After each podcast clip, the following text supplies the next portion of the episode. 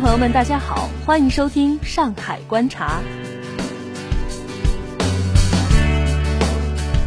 装有数万件海淘包裹的二百八十七箱海运集装箱滞留上海港一事继续发酵。二十号，上港集团发表声明，鉴于上海市邮政速递物流有限公司部分进口货物集装箱长期滞留上海港，严重影响了客户的正常工作与生活，也影响了港区的正常生产秩序，因而敦促邮政速递尽快发货。从广大客户需求出发，如果邮政速递目前支付港区堆存费有困难，可以由该公司出具保函，上港集团愿意提供先提货后付费的特殊服务。业内人士表示，上港集团此番表态，等于给邮政速递一个台阶下，让拖延近三个月的集装箱滞留事件见到了解决的曙光。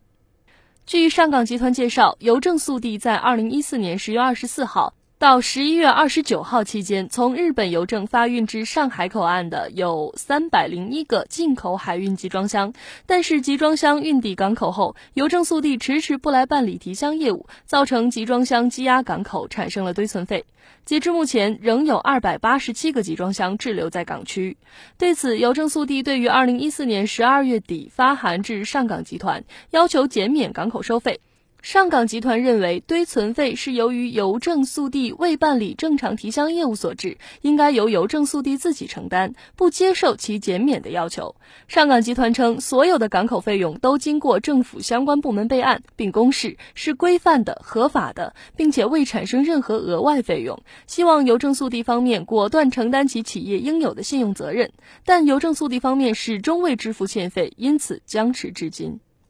记者从上港集团获悉，以免堆存费用进一步增加，他愿意为邮政速递提供二十四小时全天候的提箱服务。上海海关也表示，最晚将在三个工作日内完成相关清关手续。不过，两家单位同时表示，如果邮政速递还是不提货，并拒绝将邮件送至海关查验，他们也无计可施。截至发稿时，记者从上海海关了解到。邮政速递最晚将于晚上二十点前提取首批四个集装箱进海关查验，如果不涉及法定需要征税等情况，海关工作人员当天加班查验后即可放行。其余二百八十三箱如何处置，仍未有进一步的消息。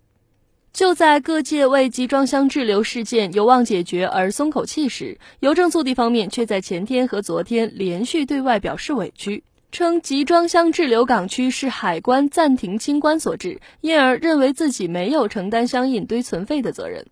邮政速递称，针对集装箱滞留一事，相关部门和单位曾召开过协调会议，相关会议文件可以证明，直到二零一四年十二月十五号向上海海关提出三百零一箱滞留港区集装箱的放行申请前，海关始终没有放行。对于不愿放行的原因，邮政速递称，在邮件量剧增的情况下，海关认为其中可能夹杂大量商业贸易性质的邮件，提出要对海运集装箱的监管方式进行调整和调研。随后暂停了去年十月到十一月底的海运集装箱的清关。在之前的报道中，上海海关已经声明，上海海关近期从未改变过海运邮件的监管模式。记者昨天查看上海海关的电子台账，数据也显示，去年十月到十一月底，相关的海运集装箱清关工作人员从未暂停过。十月十三号、十月二十三号、十一月四号、十一月六号、十一月十三号、十一月十八号以及十一月二十七号等日期当天，都有来自日本川崎等地进口包裹整箱的放行记录。而此次滞留港口的集装箱，绝大多数正是来自日本。上海海关工作人员表示，如果相关清关工作曾经暂停，那么这些日本进口集装箱就不会放行，相关记录也就不会存在。至于那三百零一箱滞留的集装箱，我们在二零一四年十二月十五号前从没收到过邮政速递的放行申请，当天收到申请后就放行了，何来故意不放一说？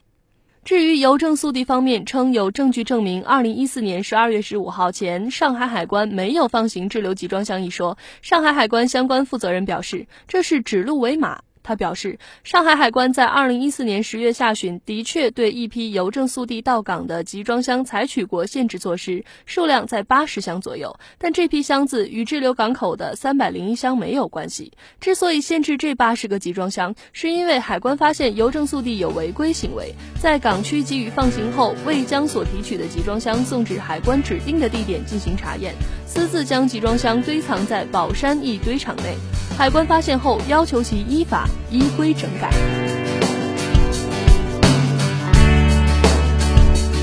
以上就是本期节目的全部内容。本节目由蜻蜓 FM 与上海观察联合制作，感谢您的收听，再见。